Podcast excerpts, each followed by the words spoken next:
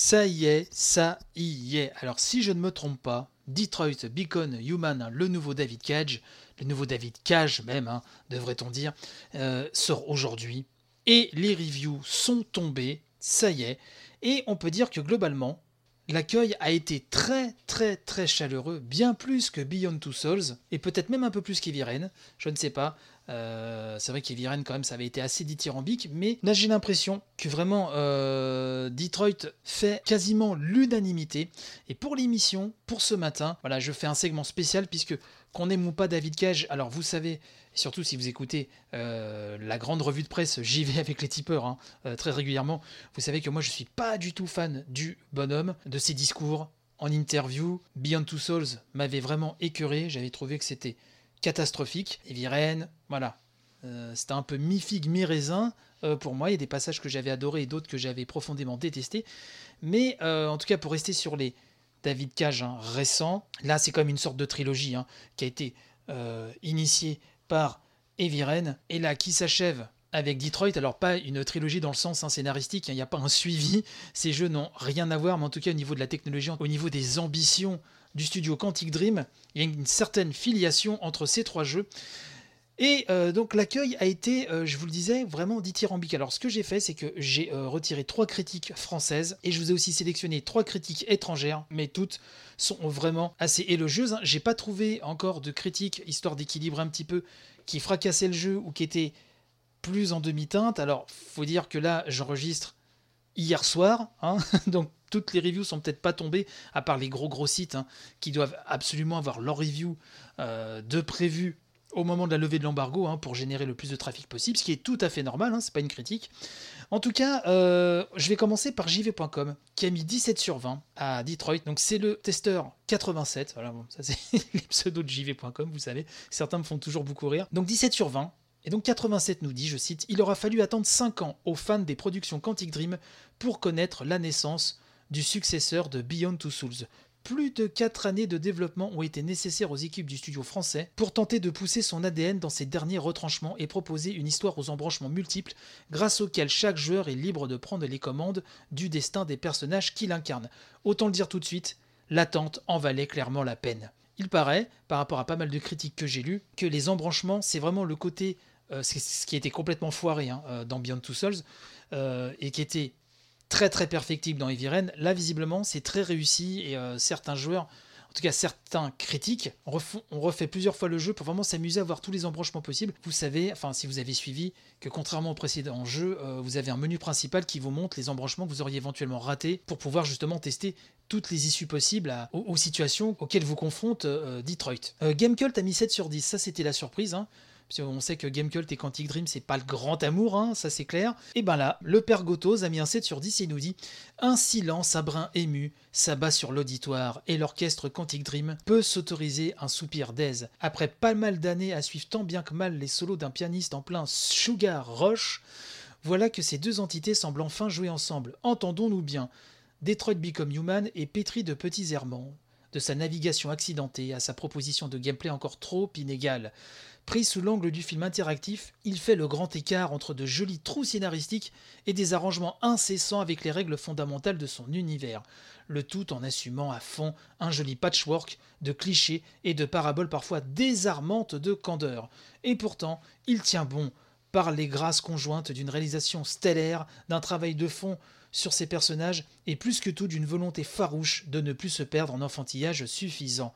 Le meilleur Quantic Dream moderne, un jeu réuni toujours à trois distances Terre-Lune des marchés du festival, mais franchement au-dessus de ses aïeuls. À faire ne serait-ce que pour sa poignée de séquences au top et cette nouvelle écriture ouverte, délectable à dépioter. Je rappelle, si vous n'avez pas suivi, que Detroit hein, reprend le sempiternel sujet de robots à l'apparence humaine plus vrai que nature, au service qu'il rend aux humains, aux problématiques que peut engendrer cette cohabitation Bref, je ne vais pas vous la refaire encore hein, mille fois, vous connaissez un petit peu le sujet, je pense.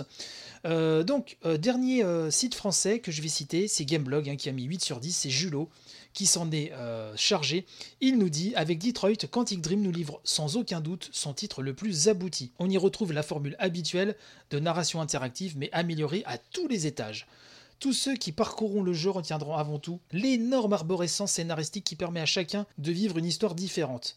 Quel plaisir d'en parler ensuite entre joueurs pour comparer. Alors ça, c'est ce qu'on entendait aussi à l'époque pour, euh, pour Eviren. Hein. Bref, euh, Julot poursuit, tandis que personne ne restera indifférent devant la performance exceptionnelle des artistes, graphistes, programmeurs, designers et acteurs font la cohérence et la beauté de cet univers, de ces personnages. Les différents scénarios qu'on finit par explorer une fois le premier run bouclé, en picorant des séquences ou en recommençant directement une nouvelle partie, sont certes entachés de quelques petites fausses notes, de quelques maladresses qui parfois empêchent le jeu d'être aussi fort émotionnellement qu'il aurait pu l'être. Mais on retient au final l'essentiel.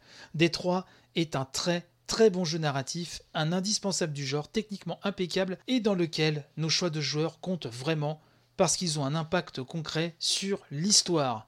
Donc vous voyez, euh, même moi qui m'étais euh, profondément ennuyé avec la démo Hein, que vous pouvez toujours euh, télécharger, qui avait retrouvé tous ces gimmicks de gameplay qui m'avaient hyper agacé dans les précédents Quantic Dream. Et c'est vrai que tout ça, ça m'avait refroidi, quand bien même j'avais vu dans la démo la grande beauté de la réalisation. Là, enfin, les personnages n'ont pas l'air d'être des pantins désarticulés comme c'était le cas hein, pour moi hein, dans, les précédents Quantic Dream. Bon, j'aurais presque envie, vous voyez, de lui redonner une chance, mais en tout cas pas en neuf. Voilà, ça c'est clair. Peut-être en deux cases un jour, mais en tout cas pas en neuf. Ça, ceci n'est que mon avis. Hein.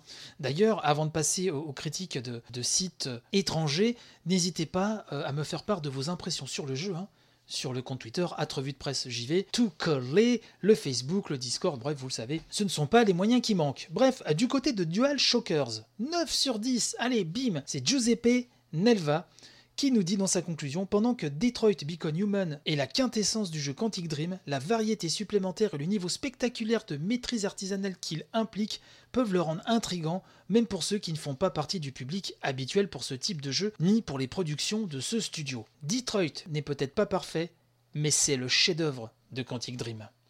Je crois que cette phrase résume vraiment tout ce que j'ai pu lire sur le jeu, hein, finalement. Euh, Game Informer, lui, a mis 8 sur 10 et nous dit Detroit m'a fait réfléchir à des sujets que j'ai évités au sujet de l'humanité et de notre avenir, et c'est une bonne chose. Ce sont des questions difficiles à explorer et je suis heureuse que Quantic Dream ait enfin relevé le défi en sachant que cela aurait pu se solder par un terrible échec. Detroit réussit et trébuche. Ses plus grands atouts sont les relations entre les personnages et l'élargissement des voies et des embranchements. Je reviens sans cesse pour explorer les diverses variations du scénario. Non seulement tout ceci est fascinant, mais je me souciais de l'endroit où j'avais laissé ces personnages. Le message général au sujet de la technologie et de notre avenir persiste longtemps après le générique de fin, ce qui me fait demander comment je vais gérer ma relation avec la technologie au fur et à mesure qu'elle nous emmène vers de nouveaux horizons. Donc ça c'est signé Kimberley Wallace, très belle critique d'ailleurs sur Game Informer. Euh, enfin Kotaku, hein, l'indispensable Kotaku, donc Kotaku ne met pas de notes, hein, mais nous dit, donc c'est Kirk Hamilton qui nous dit Detroit raconte l'histoire de robots qui regardent et agissent de façon relativement humaine, se frayant un chemin à travers un monde absurde où tout le monde, même les humains, ne regarde pas ou n'agissent pas du tout.